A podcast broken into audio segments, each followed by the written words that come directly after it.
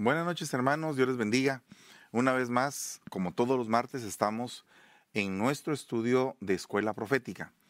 Quisiera en esta noche abordar un tema muy importante, puesto que eh, creo que en el último tiempo se van a levantar falsos profetas tal como lo dice la palabra, y el último tiempo empezó desde que el Señor resucitó. Entonces estamos viviendo los postreros días definitivamente esos falsos profetas son utilizados por el enemigo para poder de alguna manera contrarrestar, si en alguna manera se puede, ¿verdad? A los profetas de luz. Eh, imagínese usted 400 profetas de Baal contra Elías y Elías los derrotó. Entonces, un profeta de luz, un profeta de Dios, constituido, formado, un profeta primario reconocido bajo cobertura, es un hombre muy poderoso en el Señor.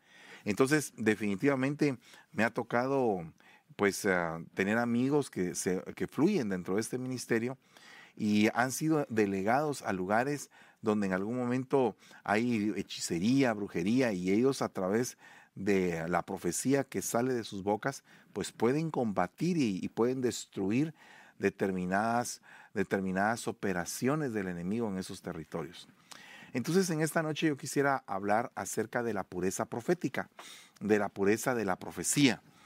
Y está basado, eh, le voy a explicar en qué versículo está basado, pero antes vamos a orar en el nombre de Jesús y vamos a pedir al Señor misericordia. Padre, esta noche te damos gracias, como siempre, papito, bendecimos tu santo nombre, bendecimos todo lo que has hecho por nosotros, Padre.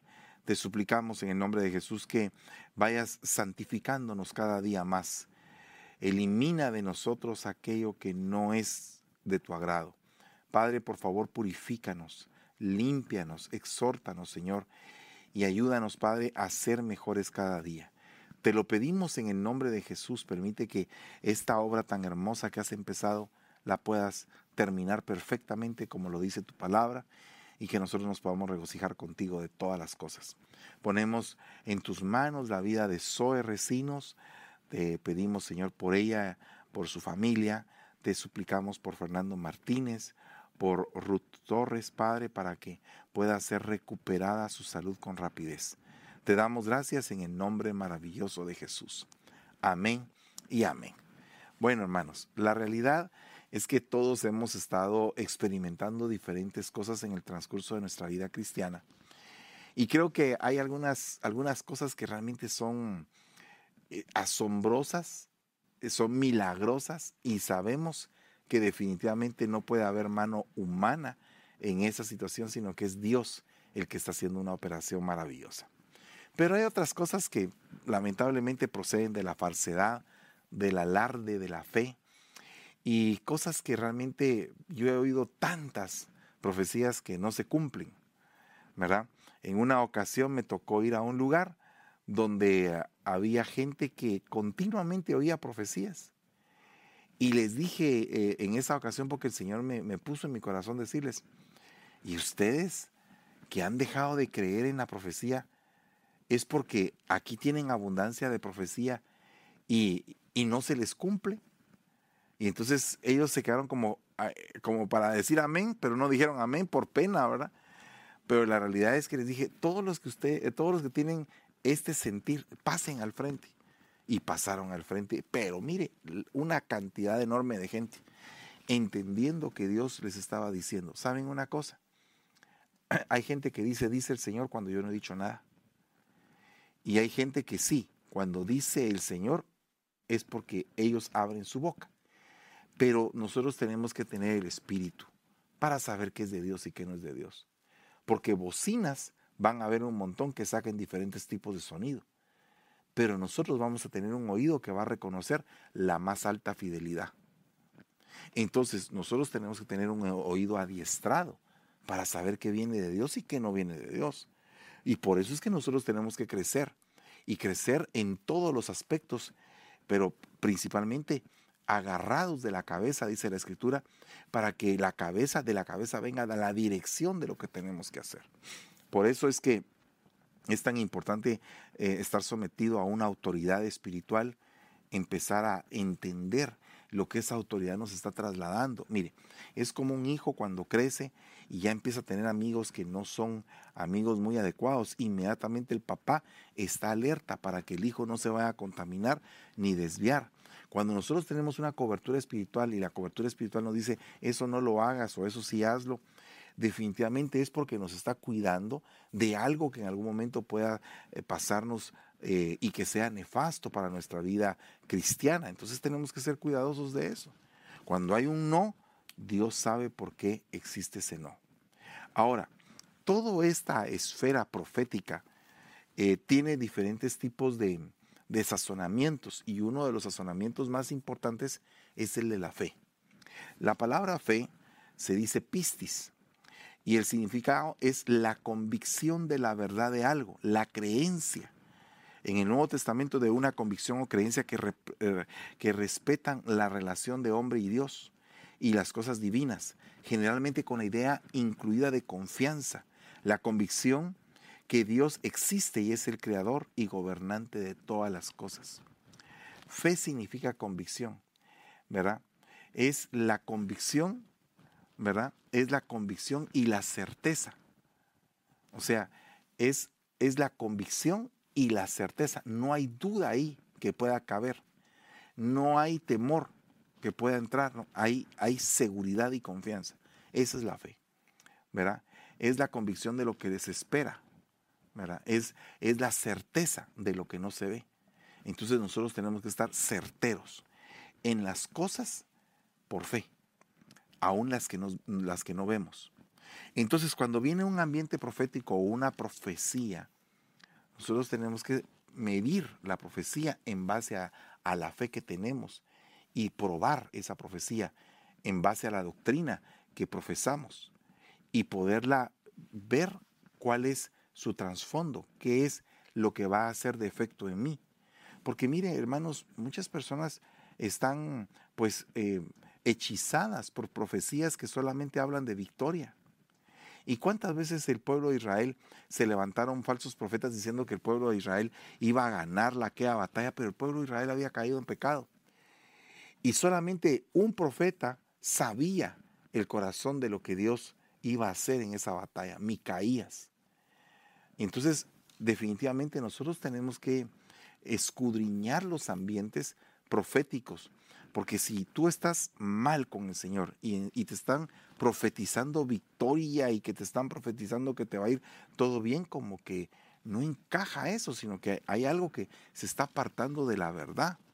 En todo caso, yo creo que la palabra que exhorta, la palabra que, que te dice las cosas y que duele y que tú dices, Señor, perdóname, es la palabra que convence, es la palabra que renueva la mentalidad humana cuando el hombre ha caído.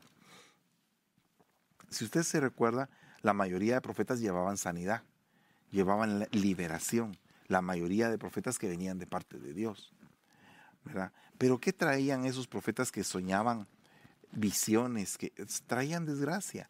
Cada vez que se levantaban profetas falsos que le aseguraban la victoria al pueblo, y el Señor mandaba, por ejemplo, a un Jeremías o a un Micaías o a un Isaías que les hacía ver sus verdades al pueblo, y la, gente no creía en eso porque no les gustaba que les dijeran la verdad. Entonces yo creo que nosotros tenemos que estar bien atentos. Dice Romanos 12:6, de manera que teniendo diferentes dones, según la gracia que nos es dada, o sea, según el, eh, don de Dios, el don, la, la, gracia que hemos alcanzado delante de sus ojos, si es el de profecía, úsese, úsese el don de profecía conforme a la medida de la fe. En griego diría conforme a la analogía de la fe. Que el don de profecía se use, se use conforme a la medida de la fe. Entonces esta palabra medida nos va a aclarar pero tremendamente las cosas porque la palabra medida en griego se dice analogía. Y que es una palabra, esta palabra es una palabra compuesta por ana, que significa distribución y logos que denota la medida o proporción de la palabra escrita en nuestros corazones. O sea que es una distribución de la palabra escrita. En el, en el regalo de la profecía se asume una medida de fe que el individuo debe de poseer, de lo contrario no debería ejercer el mismo. O sea, un profeta sin fe. sin fe es imposible agradar a Dios. Un profeta que no tiene fe ni siquiera en lo que Dios está poniendo en su corazón, no tiene la convicción de que eso sea de Dios, ¿para qué está abriendo la boca?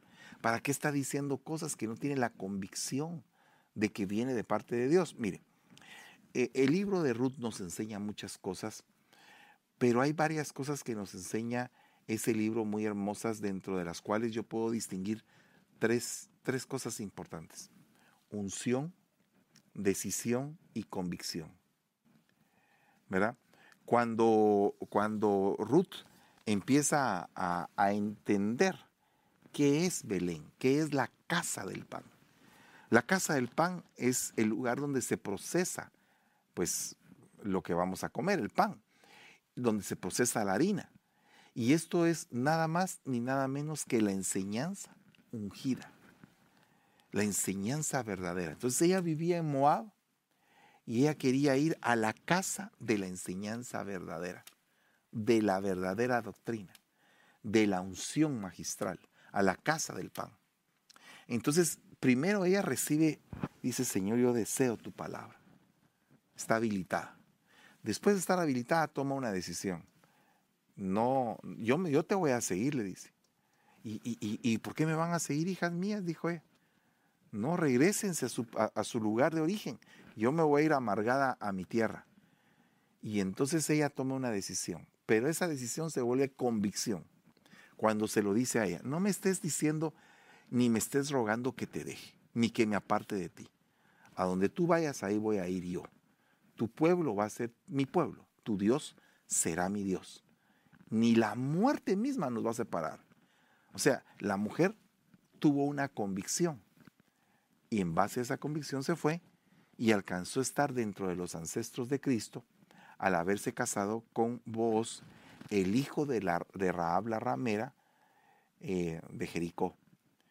Y este hombre, con esa mentalidad tan abierta por la situación que había vivido con su madre, y que su madre se había casado con un hombre de Dios, él tomó a la mujer moabita y la hizo su mujer. Y de ahí viene eh, Obed, viene eh, Isaí, viene el rey David, y de ahí viene Cristo.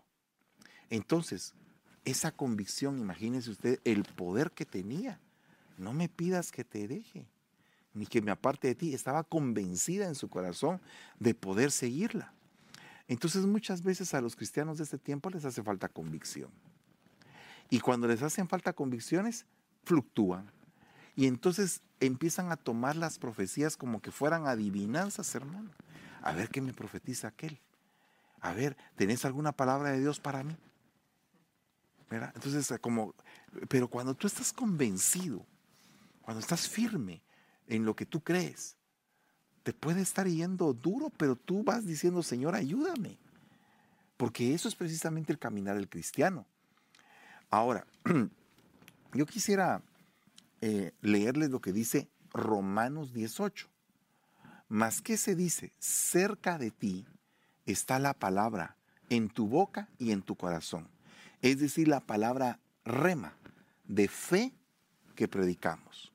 La palabra rema de fe predicamos. Una palabra que toca y que se hace vida dentro de tu corazón. Entonces, cuando sale una, una profecía, una de las características de una pureza profética es que haga clic en tu corazón, haga sentido. Miren, hermanos amados, muchas veces la gente cavila o es indecisa y, aún en medio de la indecisión, se están dejando guiar por gente que profetiza al oído. ¿A qué me refiero? A que profetiza y que da guianza sin ser profetas primarios. Yo no estoy, yo no estoy en desacuerdo en que alguien venga y que te dé una palabra que venga de parte de Dios bajo el fluir y la dimensión que te toca, pero no bajo otro fluir. Porque el problema es que, eh, imagínate que se levantan profetas ambulantes. Yo conocí un caso de uno, de un, de uno que decía ser profeta.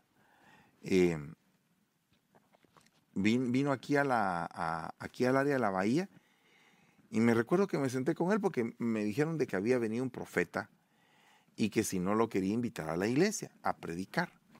Entonces les dije, ¿saben qué? Primero, para no ser hostil, ¿verdad? Le dije, voy a ir a comer con él y depende de lo que a mí el Espíritu me muestre de él, entonces voy a saber de qué se trata. Entonces, bien tremendo porque en ese tiempo mi esposa todavía no había venido aquí a Estados Unidos. Mm, estaba allá en Guatemala y se había quedado por dos años y medio en lo que la obra se levantaba en este lugar. Entonces, para no tener que estar sufriendo todos, porque mire, siempre hay diferentes tipos de opiniones. Hermano, ¿por qué no se llevó a su mujer y todos comiendo frijoles? Bueno, e, esa es una decisión de ese hermano. Pero yo dije, ¿para qué vamos a estar comiendo todos frijoles si ya puede comer carne asada allá en Guatemala? Yo aquí aguanto con mis frijoles yo solo, pues. O sea, es cuestión de perspectiva. El asunto es de que platicando dentro de la, dentro de la situación, dentro de una cena, me recuerdo como que hoy fuera porque eh, fuimos a un lugar a comer pupusas, y estábamos comiendo las pupusas, y estábamos ahí. Cuando en eso salió, me preguntó, bueno, ¿y tu esposa? Bueno, mi esposa está en Guatemala. ¿Y por qué no ha venido? Pues porque la obra está comenzando. Y entonces me empieza a profetizar. Y me dice, regrésate a Guatemala o divórciate de tu mujer, dice el Señor. ¿Por qué esta obra no es de Dios? Porque si fuera de Dios, tu mujer tendría que estar a la par tuya. Dije yo, a ese sí definitivamente no lo voy a invitar. Porque lo que estaba profetizando era, en primer lugar, no tenía entendimiento de la guianza que yo había recibido de parte de Dios con respecto a una serie de acontecimientos que yo había tenido. Entonces muchas veces la gente se atreve a abrir la boca para querer trastornar el corazón de tal vez una persona que tiene convicción de algo. Entonces nosotros tenemos que eh, eh, eh, estar convencidos plenamente. Por ejemplo, dice, estoy convencido que ni la muerte ni la vida me va a separar del amor de Dios. Ni lo alto ni lo profundo, estoy convencido. Estoy convencido de que nada es inmundo en sí mismo. Estoy convencido que el que empezó en ustedes la buena obra la perfeccionará. O sea que el apóstol Pablo tenía convicciones. Entonces nosotros como ministros tenemos que tener convicciones porque si no nos mueven fácilmente una profecía. Y así hay muchos ministros que están esperando a que la hermanita profetice algo para ellos moverse de lo que el Espíritu Santo les indicó a través de la palabra, hermanos.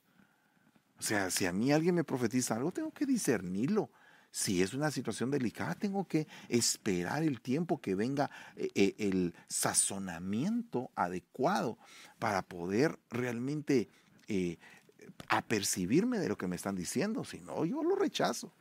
Lo rechazo en automático. ¿Por qué? Porque no es bueno que te estén moviendo fácilmente. Las personas que están a la espera de poder ver cuál es la profecía del momento o cuál es la noticia del momento, a nivel profético pueden ser fácilmente engañados porque uno tiene que tener diferentes parámetros de información divina. La primera, el primer parámetro de información divina es la oración. Tú oras con el Señor y el Señor te da paz, te da convicción. La segunda cosa es que, que tú tienes gente que te conoce, gente que se mueve contigo, hasta tus mismas ovejas se mueven contigo y tú puedes ver los comportamientos, las señales de Dios, lo que está pasando en el campamento, para poder llevar la palabra adecuada, para poder hacer que el campamento, en el nombre de Jesús, siga las huellas del rebaño. Entonces no es tan sencillo de que viene alguien y se levanta a la mitad de la iglesia, como lo he visto en muchas iglesias, hermano, que se levantan hermanitas que tal vez tienen buenas intenciones o saber si tendrán buenas intenciones, pero se levantan como que dice a profetizar y a decirle al pastor lo que tiene que hacer simplemente para manipularlo. No se debe de hacer de esa manera. La Biblia dice más, ¿qué dice? Cerca de ti está la palabra. La palabra en tu boca y en tu corazón. Es decir, la palabra rema de fe que predicamos. Esta, esta fuerza de predicación que se basa en la palabra rema es cuando la palabra logos se ha hecho parte de tu vida y ya la pones por obra y crees en esa palabra. Es como que a estas alturas alguien le, dijera a uno, mira, deja de creer en Cristo. ¿Cómo? Pero si Cristo ha hecho conmigo tantas cosas. Cuando tú estás hablando con alguien que no cree en Dios, te dice, no, pues Dios no existe. Bueno, para ti no existirá, pero yo lo veo en todos lados. Pero mire, ¿cómo es que lo puedes ver en todos lados? Porque sus obras son maravillosas. Están en todas partes. Mi Cristo en todos los lugares lo puedo ver. Lo puedo ver cuando salgo a trabajar, cuando estoy con mi familia, cuando estoy en el trabajo. Veo su mano poderosa sobre mi vida. La siento, siento la nube de Jehová sobre mi ser. Entonces, eso es, eso es convicción. Eso es convicción. No fácilmente te mueve alguien por ese tipo de, con ese tipo de convicciones. Segunda de Corintios 4:13 dice, pero teniendo el mismo espíritu de fe, según lo que está escrito, creí, por tanto hablé. O sea, ese por tanto hablé. Entonces el espíritu de la profecía se tiene que manejar en personas creyentes. Pero imagínese usted una persona que profetiza y que dice, victoria, pueblo mío, y que y después está vacilando y después ya no, no, viene a la iglesia o deja de asistir a la iglesia. Mire, hay gente que no habla mucho, pero siempre están. Hay gente que no, no están a cada rato diciendo, dice el Señor, pero nunca faltan a la iglesia, nunca faltan en estar escuchando la palabra. Ese tipo de personas son personas valiosas porque son personas que se convierten en columnas con el tiempo. Y la palabra que sale de su boca tienen tanto temor, tanto respeto por el Señor, que, ellos cuidan lo que van a decir. ¿Por qué? Porque no quieren destruir, no quieren causar un daño, sino que quieren causar una edificación, una reconstrucción del ser a través de una palabra que venga para edificar, consolar y exhortar. Solamente póngase a pensar por un momento en la palabra edificar. ¿Cómo te edifica la profecía? cómo te puede edificar la profecía. Todo eso, todos esos puntos son, pero verdaderamente necesarios de abordar. Nosotros también creemos, por lo cual también hablamos. Esa palabra hablé se dice la leo, que significa proferir una voz, usar la lengua o la facultad o discurso, usar las palabras en el orden declarando a la mente nuestra y descubriendo nuestros pensamientos. Tenemos que pensar. O sea que la palabra te puede venir y, tú debes de pensar, ¿será que esto es de Dios? Porque tú puedes administrar eso. Dios te ha dado el poder para administrar eso. Los espíritus de los profetas se sujetan a los profetas. Entonces, tú debes de sujetar eso y decir, Señor, esto es para este tiempo, es para este momento, lo tengo que decir en este instante. ¿Verdad? Y Dios te va a mostrar, pero todo tiene que ser operado dentro de una esfera de fe. El espíritu es el que da vida, dice Juan 6:63. La carne para nada aprovecha. Las palabras rema, rema, que yo os he hablado son espíritu y son vida. La vida de Dios en nosotros a través de un tipo de palabra. Cuando una persona profetiza y es de parte de Dios, es como que te metieran un soplo de vida. Es como que tú dices, Señor, eh, estoy volviendo a respirar estoy volviendo a tomar aire en esto.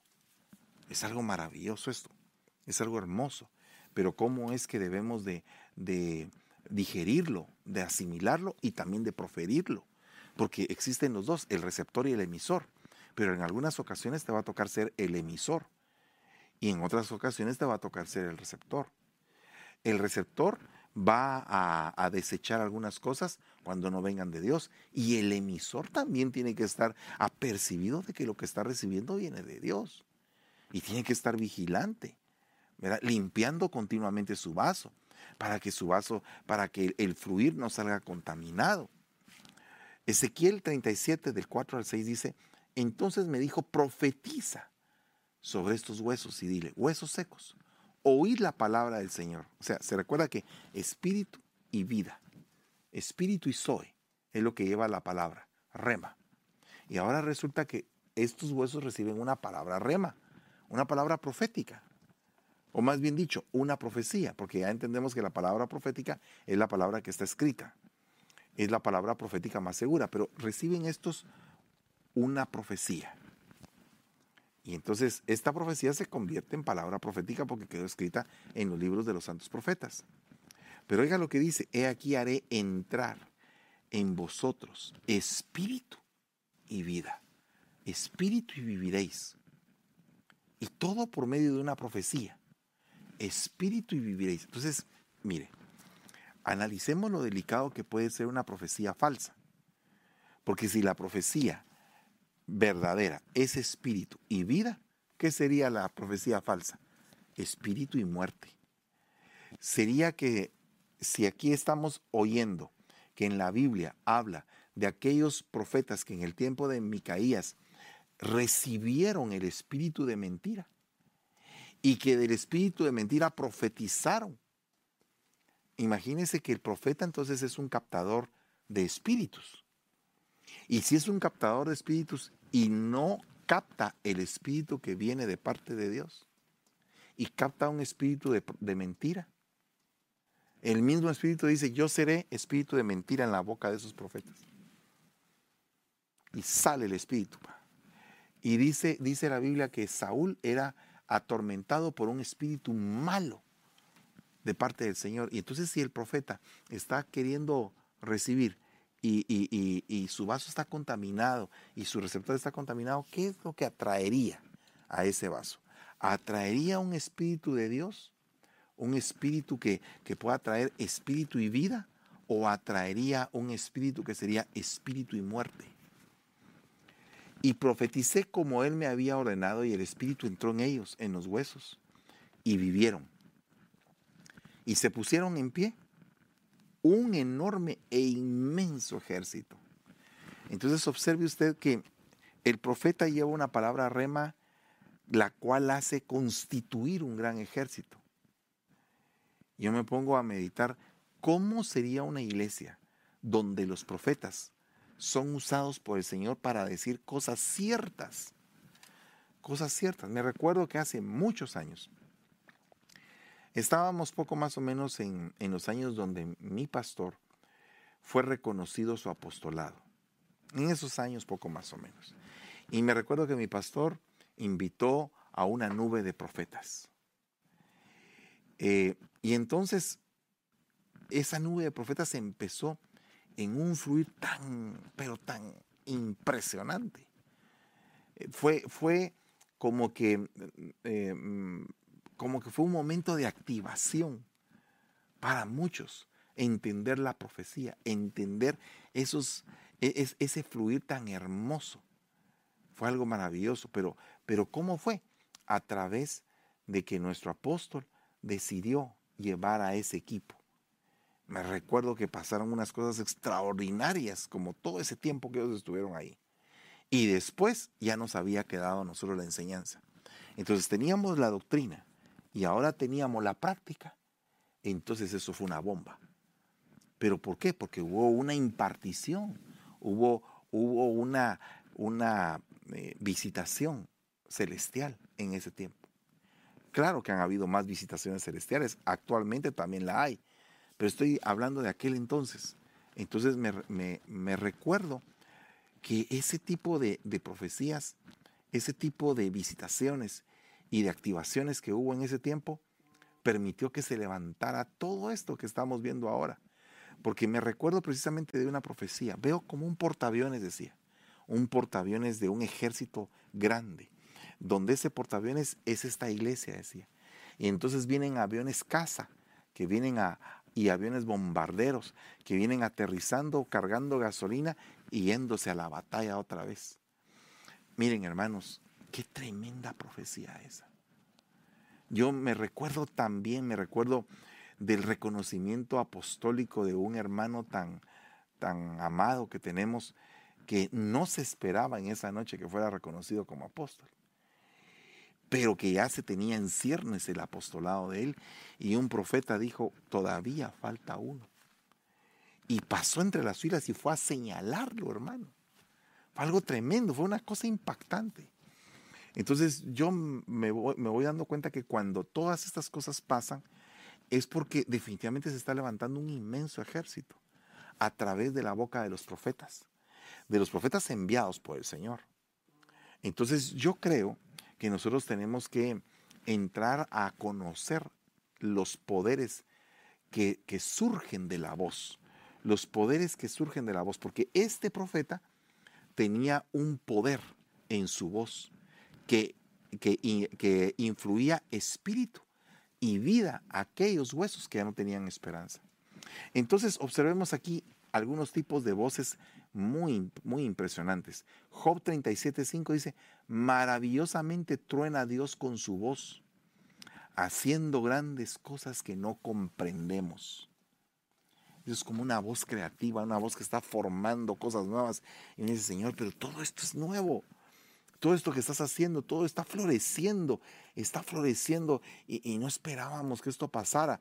Mira, mira hermano, qué lindo es cuando se suelta la voz creativa cuando de la nada se hace todo, cuando todo es transformado en algo nuevo, que es algo bello, hermano. Pero dice, maravillosamente truena Dios con su voz.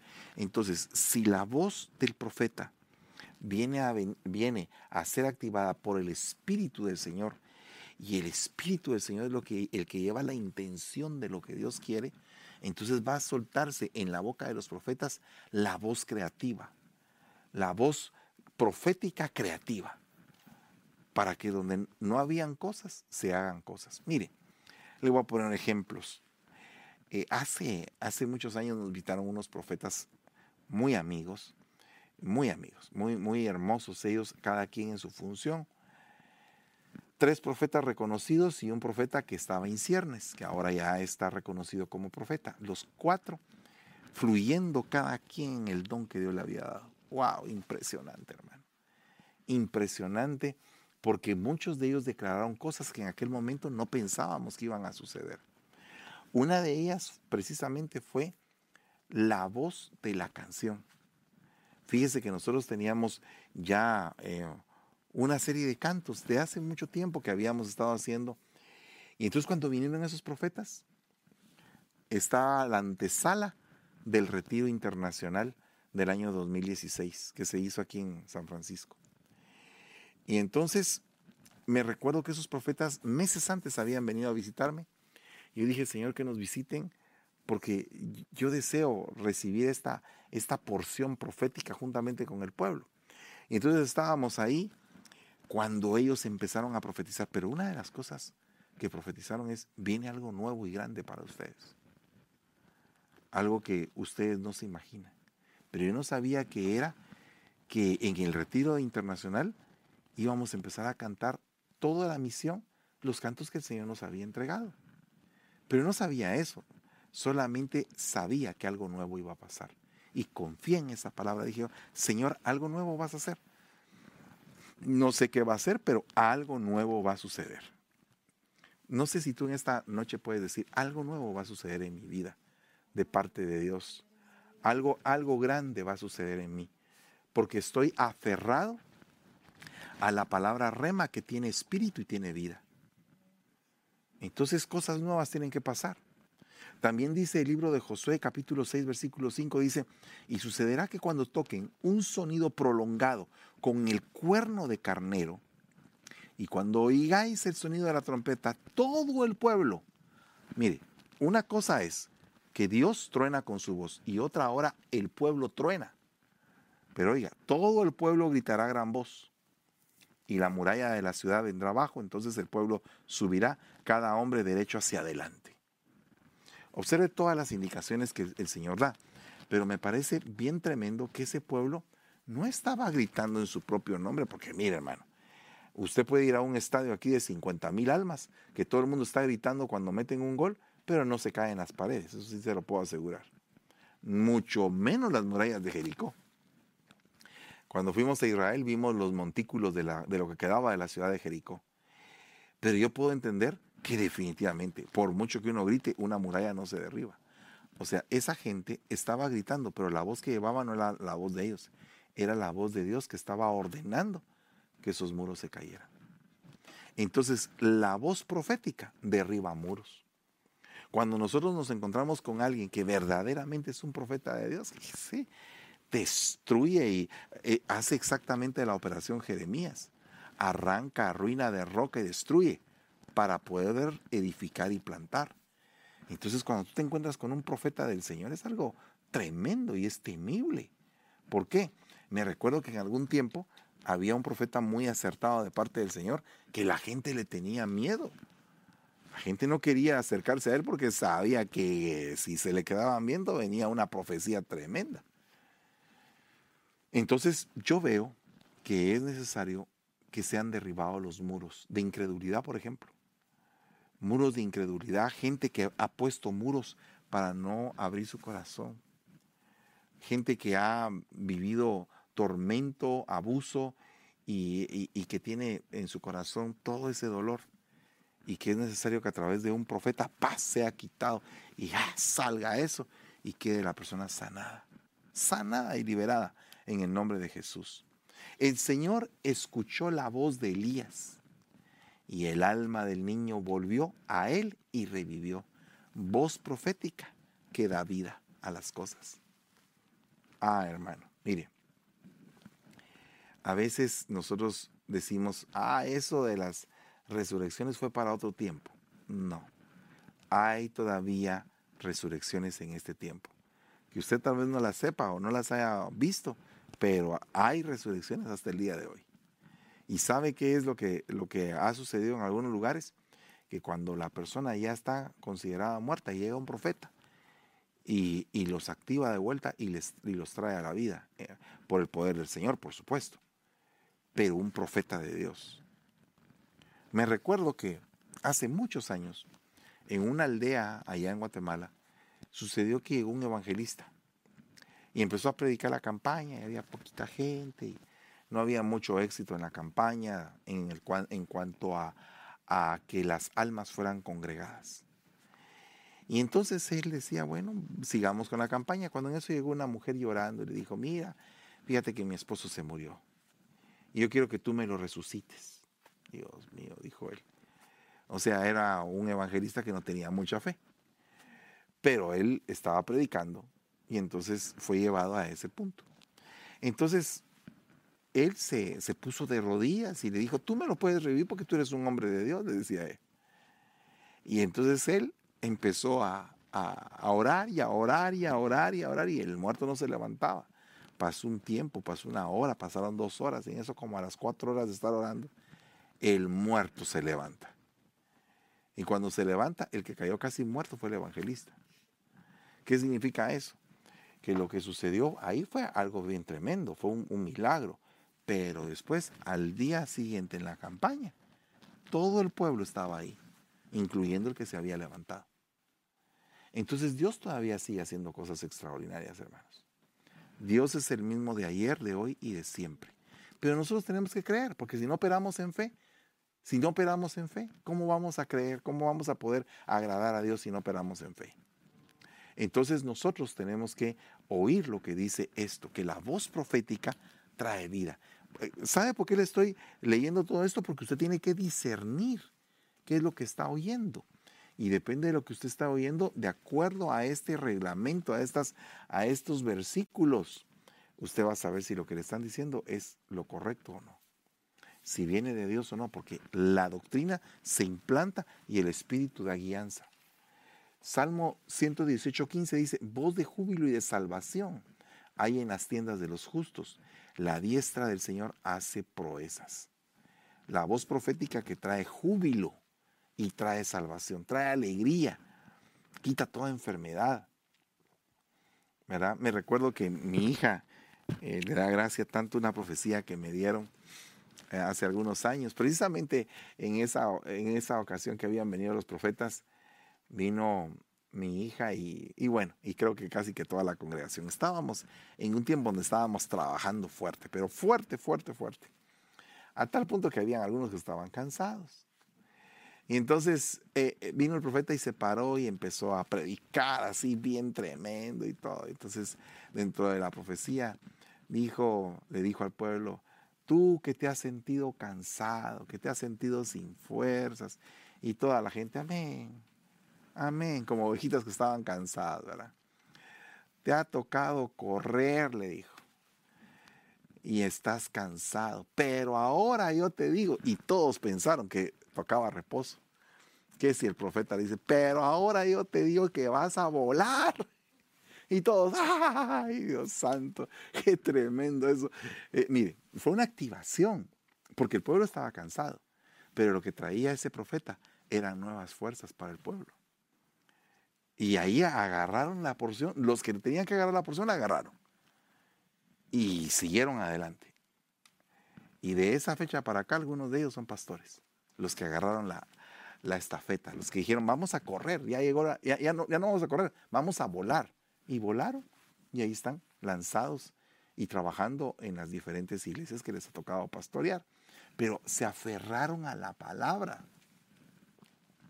se aferraron a la palabra. Me recuerdo también de esto de voz de júbilo, que en una ocasión para el año 2012 invitamos al hermano Julio Melgar, un hombre de Dios muy, muy hermoso, eh, que en paz descanse, que está ya con en la presencia del Señor.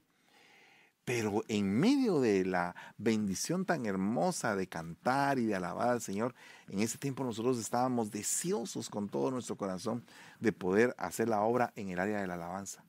Y seguimos deseosos, pues. Pero me recuerdo que el hermano Julio empezó a profetizar.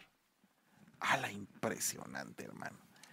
Yo tengo los CDs grabados y cada vez que los oigo digo, Señor, pero ¿cómo tú nos diste todo el mapa en ese momento de lo que iba a suceder?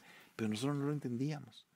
Pero estaba saliendo la palabra para que cuando llegara había un testimonio de que anteriormente algo había, había dicho el Señor acerca de todo eso y nunca nos imaginamos lo grande que se iba a volver, pero entendimos que ya era plan de Dios. Entonces, qué lindo es estar con un mapa. Qué bonito es ir caminando cuando tú tienes un mapa y tú vas diciendo, wow, esto ya me lo dijiste, Señor, y está pasando. Y eso también, y eso también, y eso también. Entonces tú vas en un mapa siendo guiado por el Señor. Dice la palabra en el libro del Cantar de los Cantares, una voz, la voz de mi amado He aquí él viene saltando por los montes, brincando por los collados. La voz profética del amado. Cuando el Señor te habla, cuando el Señor te inquieta, cuando dices tú, Señor, vienes como un torrente de bendición hacia mi vida, ¿qué hago? Yo no sé si te ha tocado vivir algún culto donde estás tan metido, tan derramado, que tú dices, Señor, ya no aguanto, Padre, ¿qué estás haciendo conmigo? Y sientes que vas a explotar de la bendición tan hermosa. Estás teniendo un encuentro con el amado. Y es cuando el Señor te quiere hablar a tu corazón. Es un momento especial para que una profecía sea dada a tu vida. Tienes que estar apercibido de eso, pero fíjate que dice la voz de mi amado. O sea que aquí estamos hablando de una esfera de amor. Para que haya una profecía genuina tiene que haber una esfera de amor. ¿Tú crees que el Señor, si tiene una novia que lo ama, que lo anhela, que lo ansía, que lo desea, ¿Tú crees que el Señor va a permitir que a esa novia sea engañada por un falso profeta? No, de ninguna manera. El Señor va a mandar atalayas, alertas, ministros. Esa novia va a estar bien cuidada. Pero ¿qué pasa con una, con una novia que lo desprecia? No es su novia. Simplemente su novia no lo podía despreciar. Bueno, veamos otro punto. Yo quisiera decirles en esta noche que Dios quiere que seamos habilitados en nuestra voz.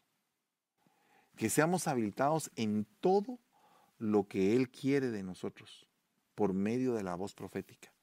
Que seamos realmente eh, personas que podamos atender esa voz, pero no la falsa, sino la verdadera. Por lo tanto, tendríamos que tener oídos verdaderos para recibir lo verdadero. Emisor y receptor activados en la misma dimensión sería algo maravilloso emisor da la verdad, el receptor recibe la verdad. El emisor tira una mentira, el receptor si ama la verdad, inmediatamente la discierne que no es la voz de su amado. Si tú conoces la voz de tu amado, reconoces cuando la voz viene de tu amado. Y sabes también cuando es un falso el que te está hablando. Entonces, nosotros tenemos que tener convicción. Así que, hermanos amados, Vamos a orar en el nombre de Jesús para que la pureza de la profecía se haga evidente, no solamente en nuestra boca, sino que también en nuestros oídos, a la hora de recibirla. Padre, en el nombre de Jesús te damos gracias en esta noche. Bendecimos, Padre, nuestros oídos espirituales, Señor, para que sean discernidores de lo que es verdadero, justo, correcto. Y que nos permitas, Padre, poder recibir esas bendiciones que vienen de parte de ti con una pureza, con una sencillez de corazón y con una gran medida de fe. Te lo suplico en el nombre de Jesús. Activa a cada uno por nombre. Actívalo, Señor, en todo lo que emprenda, en todo lo que haga, Señor, en todo lo que conquiste. Que se levante ese poderoso ejército a la voz de tu palabra. Que se derriban los muros de incredulidad. Que se derrumbe, Señor, todo tipo de pared que hayamos puesto en nuestro corazón, en nuestra vida, para poder hacernos daño, Señor. En el nombre de Jesús te damos la gloria, la honra, Padre, y te bendecimos en todo tiempo, Señor. Gracias, Padre, por tus delicias y por tu palabra. En el nombre de Jesús. Amén y amén. Hermanos, los esperamos mañana en Noches Matrimoniales con mi esposa, con Pastora Debbie. El día jueves ella tiene su discipulado, su devocional también. El día viernes en la Aljaba del Salmista vamos a tener a, Jorgito Hines y sabemos de que va a ser una gran bendición también el día domingo en nuestros cuatro cultos, 9 de la mañana, 11.30, 4 de la tarde y 7 de la noche. Que Dios te bendiga y que Dios te guarde y que tengas un dulce sueño.